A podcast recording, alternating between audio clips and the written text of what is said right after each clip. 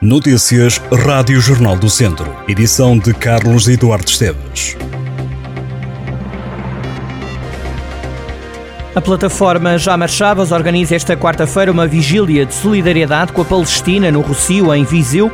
A iniciativa está marcada para as seis da tarde. A plataforma explica que, com o retomar da ofensiva israelita sobre Gaza, volta esta tarde à rua em solidariedade com o povo palestiniano pelo cessar-fogo imediato e pelo fim da ocupação.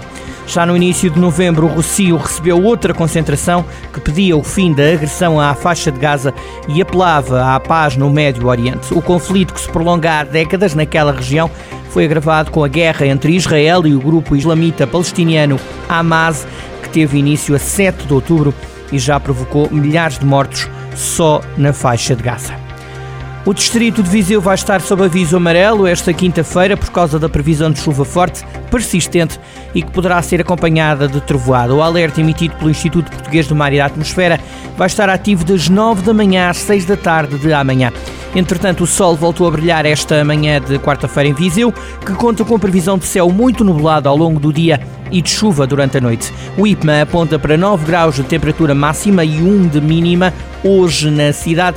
Para amanhã está de volta a chuva com aviso amarelo entre as 9 da manhã e as 6 da tarde. Os jogadores António Carvalho e Nelson Teixeira assinaram um contrato com o Benfica para a próxima época. Atletas de 9 e de 7 anos vão ser opção para os plantéis de futsal da formação da equipa encarnada. Para já vão continuar a alinhar na Ajab de Tabuaço. Foi o clube do Distrito de Viseu quem comunicou a assinatura do contrato. A Ajab dá os parabéns aos dois jogadores e diz estar certa de que terão um futuro risonho pela frente. O clube de Tabuaço acrescenta que a ida de António Carvalho e Nelson Teixeira para o Benfica demonstra o trabalho feito na Ajab. Dois nadadores do Académico de Viseu e a equipa de estafeta feminina academista venceram medalhas de ouro no Nacional de Clubes que decorreu em Estarreja. André Moro foi o mais rápido a nadar os 100 bruços. Beatriz Cardial ficou em primeiro lugar na prova de 400 estilos. Na estafeta feminina de 4 por 200 livros foi batido o recorde absoluto da Associação de Natação do Centro e Norte de Portugal, com Beatriz Cardial, Leonor Cardial, Madalena Figueira e Joana Cardial. Nesta prova, que também definia subidas de divisão, o Académico está na terceira divisão do escalão masculino, não conseguiu ascender ao segundo escalão. Nesta divisão subiam três equipas, o Académico ficou em quinto lugar, num total de 24 clubes. Já nos femininos, as academistas estão na segunda divisão, neste caso subiam três equipas, o Académico terminou as provas em quinto lugar. Depois do fogo, é hora de perceber os danos causados na capela de São Martinho, que fica junto às termas de São Pedro do Sul. A estrutura e a cobertura da capela, que remonta ao século X, não foram afetadas pelas chamas, mas várias peças de arte sacra ficaram em mau estado. A autarquia já entrou em contacto com a Direção-Geral do Património Cultural para poderem ser avaliados os danos. O incêndio deflagrou na manhã de domingo. O presidente da Câmara, Vítor Figueiredo, diz que o seguro foi contactado, tal como a Igreja Católica. O alerta foi dado por um popular que se apercebeu do fumo vindo do interior. Os bombeiros foram acionados. A rápida intervenção permitiu salvaguardar boa parte da capela. Totalmente destruído ficou um móvel de madeira que ficava no altar.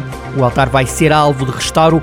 O presidente da Câmara lamenta o que aconteceu e lembra que este é um espaço muito apreciado pela população de São Pedro do Sul, mas também por pessoas que visitam as termas. O caso está agora a ser investigado pela GNR de Viseu para apurar as causas do incêndio. Os voluntários estão a aumentar no centro hospitalar Tondela Viseu, revela a Presidente da Liga de Amigos.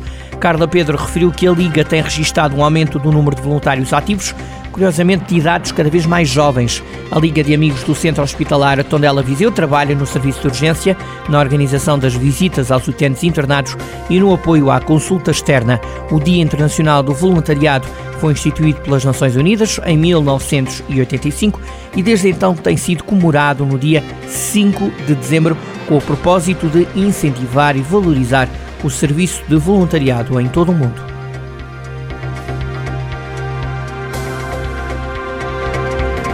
Estas e outras notícias em jornaldocentro.pt.